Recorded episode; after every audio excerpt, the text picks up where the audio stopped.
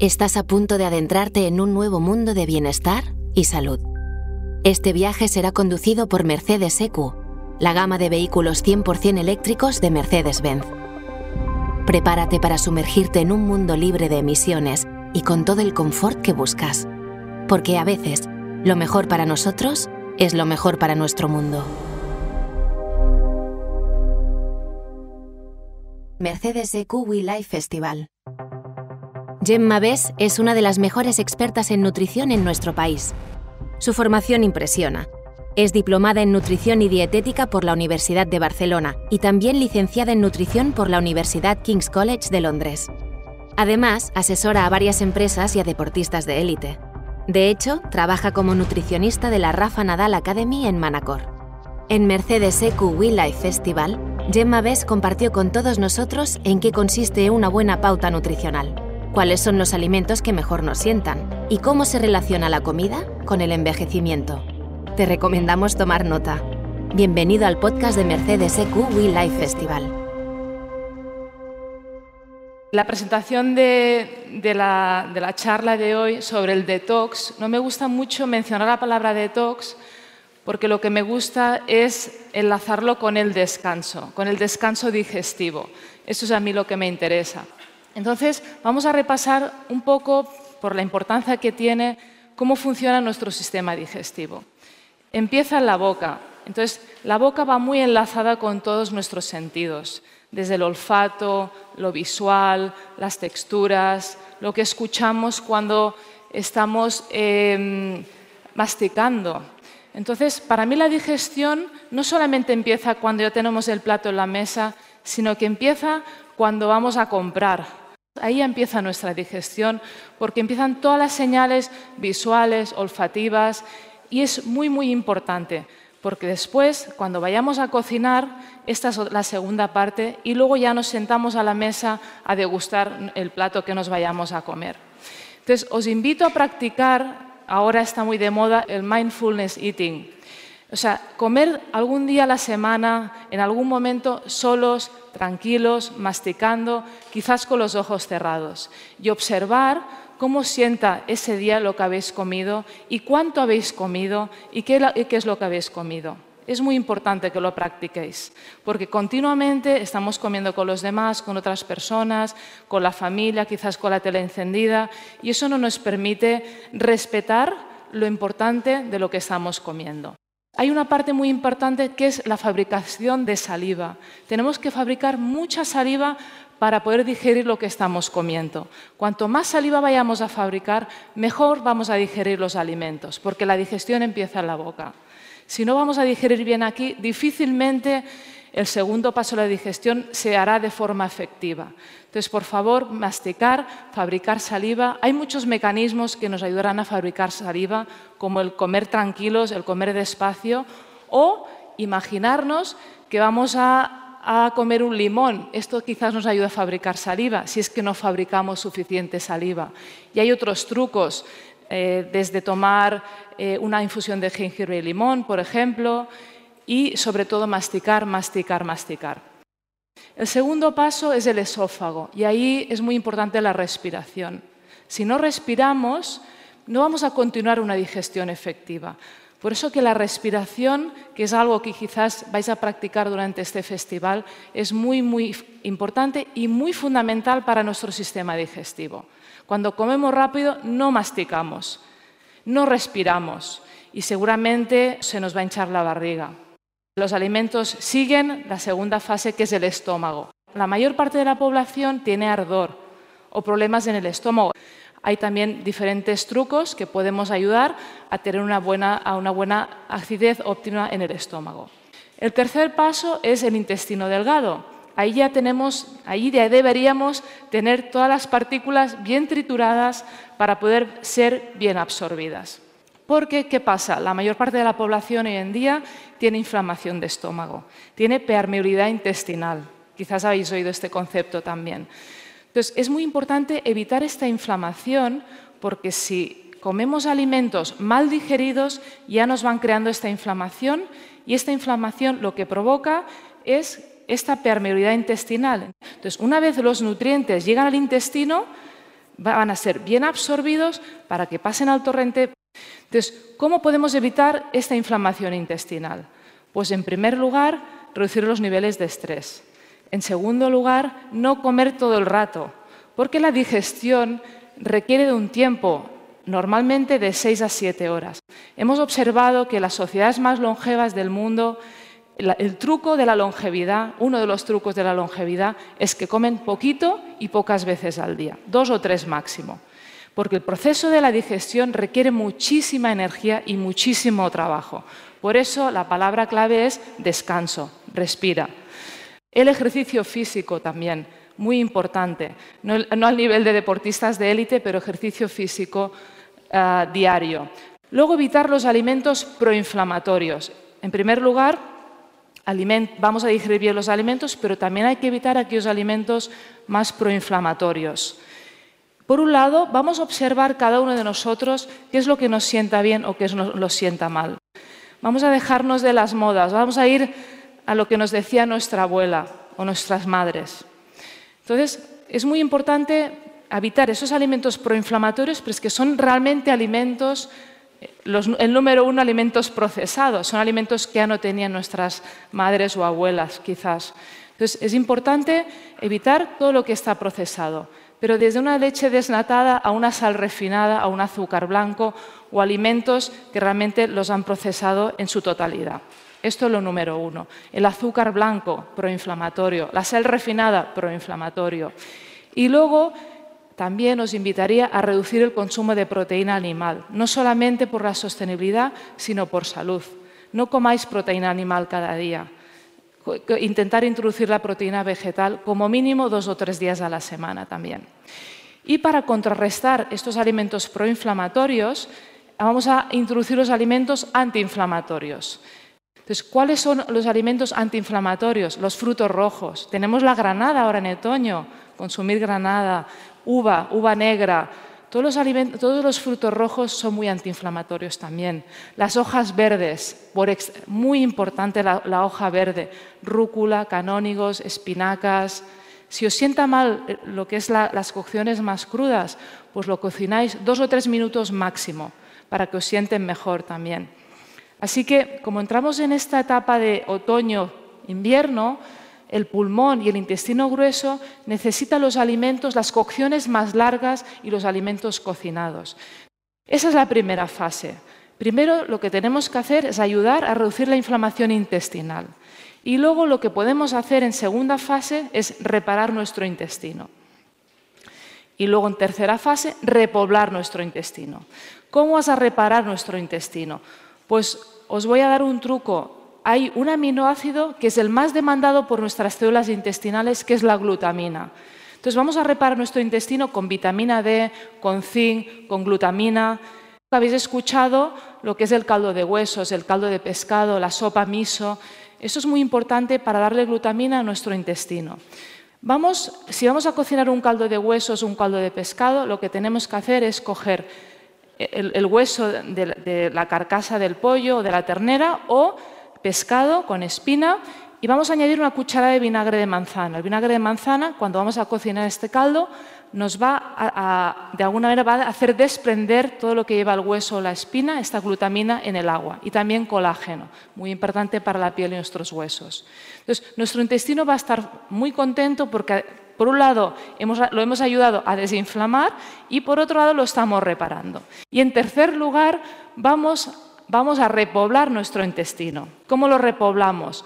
Como ya sabéis, habéis oído hablar de la microbiota intestinal, ¿verdad?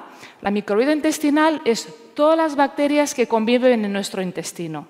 En nuestro intestino conviven muchos tipos de bacterias buenas y malas. Tenemos que potenciar las bacterias buenas. Y cuanto más variedad tenemos de bacterias buenas, vamos a gozar de un buen estado de salud. Podemos tomar probióticos, pero también podemos tomar probióticos de forma natural. ¿Qué alimentos nos van a dar probióticos? ¿no? Pues todos aquellos alimentos fermentados. Si, podéis, si habéis observado, las culturas más orientales o la gastronomía más oriental siempre acompañan todos los platos de probióticos. Los japoneses un poco de jengibre, en los coreanos un poco de kimchi, es decir, siempre hay fermentados en todos los platos. No se trata de consumir cantidad de probióticos en exceso, porque esto también puede producir gases.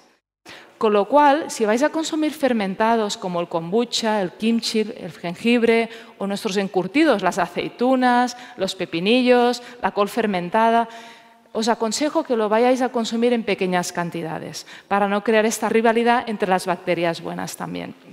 Entonces, hay muchos tipos de probióticos. Por ejemplo, eh, las legumbres es un prebiótico, el plátano cuando está verde es un prebiótico, el boniato o la patata cuando lo dejamos, cuando lo cocinamos al vapor y lo dejamos enfriar en la nevera durante 24 horas, cambia su estructura y se convierte en un prebiótico llamado almidón resistente. Esos son alimentos muy buenos para nuestras bacterias intestinales. ¿Estás escuchando atentamente? A continuación, Gemma Bess nos explicará cómo introducir todos estos elementos tan beneficiosos en nuestra alimentación y hábitos frecuentes. También nos dará consejos para diferenciar el hambre real de la emocional. Y si aún no sabes qué comer hoy, atención, porque nos regala cuál podría ser el menú más equilibrado.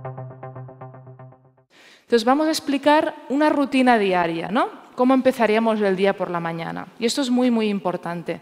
Y una vez tuve eh, cuando estudié en Inglaterra, un profesor se pasó tres horas hablando de cómo evacuar bien por la mañana. Yo pensé, madre mía, ¿no? durante tres horas hablando de este tema. Entonces, lo que me quedé, que era muy importante, y luego lo he ido estudiando las medicinas más antiguas, y es que de las 5 a las 7 de la mañana es el momento para evacuar, para ir al baño. Hay que limpiar, hay que limpiar. Y él lo que comentaba es que había que estar sentado en la taza del váter hasta crear el hábito. E, es irreal de las 5 a las 7 de la mañana, pero cuando nos despertemos, el organismo se pone en marcha, arranca los motores. Tenemos que aprovechar para ir al baño, pero quizás antes podemos ayudar a nuestro cuerpo y tomar una infusión de jengibre y limón para hidratarnos. ¿Cómo lo vamos a hacer? La noche anterior cortamos media raíz de jengibre, o sea, medio dedo de raíz de jengibre, lo pelamos, lo cortamos, añadimos agua hirviendo y lo dejamos macerar toda la noche. Porque si no, no aprovecharemos todas las virtudes del jengibre. No solamente nos va a ayudar a la digestión, sino también nos va a ayudar a limpiar el hígado y a desinflamar nuestro intestino y a equilibrar nuestra microbiota intestinal. Entonces, por la mañana tenemos esta infusión de jengibre, esta maceración de jengibre, que la podemos, lo colamos, lo podemos calentar porque, como os decía, otoño-invierno, cocciones largas, temperatura caliente. Entonces, vamos a colarlo, vamos a añadir, si queréis, unas gotas de limón. Lo podéis diluir para beber esa agua de jengibre durante todo el día, pero por la mañana os recomiendo de uno o dos vasos de esta infusión de jengibre. Y luego, si queréis, vais al baño. Para mí la actividad física en ayunas es una joya. Nos aporta muchísimo, aunque sean 5 o 10 minutos y luego ya esperáis un ratito a desayunar. Y ahí os hablo de la diferencia entre el hambre real y el hambre emocional. Esperar, esperar a que tengáis hambre, hacer esta prueba. Si no podéis cada día, pues intentarlo un día a la semana, para integrarlo, para reconoceros, para observaros. Os voy a dar un ejemplo de un menú que podéis hacer durante un día, por ejemplo, en invierno. Eh, el desayuno Podéis hacer un desayuno que puede ser, por ejemplo, una crema de cereales caliente, con una leche vegetal, em, añadir algo de proteína también si es que lo necesitáis, por ejemplo, hacer un huevo poché con una tostada. ahí sí que os voy a hablar del pan. ¿no? Es muy importante que siempre toméis pan elaborado con masa madre y fermentación larga. ¿Por qué? Porque ahí también tenéis bacterias, tenéis probióticos también. Y luego la comida podría ser una comida quizás más consistente, como una crema de, calabaza y puerros, un pescado al vapor, con una patata enfriada del día antes o un boniato enfriado del día antes. Y comer esta comida, dejar de... Mm, yo no tomaría postre porque todo lo que es azúcar dificulta la digestión. Podéis tomar la fruta antes de la comida y si tenéis una digestión difícil, pues podéis tomar una manzana al vapor, por ejemplo, un plátano al vapor, algo cocinado, porque estamos entrando en la época de otoño e invierno. Luego, si, si no tenéis hambre, esperar a la hora de cenar. Entonces, por la noche es muy importante lo que vayáis a cenar. A partir de cierta edad, como es la mía, yo ceno muy poquito ya y sobre todo no como proteína animal, porque la proteína animal necesita muchas horas para ser digerida. Entonces no voy a descansar bien, no voy a dormir bien. Y si no descanso, no duermo bien, mis niveles energéticos van, a, bajar y me voy a levantar mal, me voy a levantar descompensada y voy a necesitar tomar cafeína o café porque estoy cansada. Entonces, comer poquito, cenar poquito y y sobre todo caldos reconstituyentes, como os decía, una sopa miso, un caldo de huesos, un caldo de pescado, con unos fideos, con unas verduras de hoja verde, cenar poco, experimentar de cenar poco, iros a dormir temprano, intentar seguir los ritmos circadianos con la luz del sol. Os voy a hablar de un, secreto que yo tengo para trabajar, para ayudar a mi sistema digestivo. Para mí es un alimento medicamento que es una joya y me ha acompañado los últimos 22 años. Pero un alimento medicamento que se llama kuzu, que es una raíz japonesa, y os va a ayudar mucho a, ayudar, a ayudaros en vuestro sistema digestivo. El kuzu es un alimento medicamento con muchas funciones para nuestro organismo, pero sobre todo para calmar nuestro sistema digestivo tanto si tenemos estreñimiento, diarrea, gases, etcétera, etcétera. Entonces, yo el kuzu, siempre que viajo, siempre me llevo el kuzu. Entonces, ¿cómo hay que tomarlo? Simplemente hay que coger una cucharadita, diluirlo con un poquito de agua fría, acabar de rellenar ese vaso y luego vertirlo en un cazo y ponerlo a fuego en medio y calentarlo hasta que cambia de color y se convierte en un color transparente. Ahí ya tenemos el kuzu. Y esto lo podemos tomar varias veces al día. Lo podemos tomar antes de las comidas, casi mejor os recomendaría más el jengibre antes de las comidas y, por ejemplo, el kuzu tomarlo después de las comidas, a media tarde, antes de ir a dormir. Es un alimento que os va a calmar muchísimo. Otro secreto que tengo, como os comentaba, ¿no? la importancia de la fabricación de la saliva. Entonces, un truco muy bueno para ayudar a fabricar saliva es coger esta círula de moeboshi, ponerla en la boca, y como tiene un sabor muy salado, os va a ayudar a fabricar mucha saliva. Y esta saliva de verdad que es muy importante para que podáis digerir bien los alimentos. Los alimentos tienen que estar muy bien digeridos, si no es cuando tenemos los problemas. Muy importante también. Y con una buena compañía. Entonces, observar continuamente qué es lo que os está pasando, sin obsesionaros, claro, cuando algo nos sienta mal. No le deis la culpa a una sola cosa, ir observando, ¿no? Si masticamos bien lo que estamos comiendo, la compañía, cualquier cosa, si hemos descansado bien el día anterior, si nos han dado una buena noticia, una mala noticia. Estas cosas son muy importantes a la hora de digerir bien los alimentos. Y para concluir, ¿cómo cuidamos nuestro sistema nervioso? El descanso, el respirar, el mimarnos cierto momento de cada día, no solamente eh, mimarnos en el, descanso, sino en mimarnos también el, cocinar, el preparar algo para nosotros, algo que nos guste, eh, dedicarle cada día un poquito de tiempo a ir al mercado, a hablar con la señora que nos está recomendando, como bien os decía, el cocinar el pescado o ciertos alimentos de cierta forma, disfrutar de aquello que, estáis haciendo, porque si trabajamos de forma automática o hacemos las cosas de forma automática, eh, no tomamos conciencia de aquello que realmente es importante. Entonces, os invito a, apreciar en cada momento lo que os estáis comiendo y de verdad trasladar todo a la simplicidad. Todo es mucho más simple que lo que, nos estamos complicando demasiado la vida.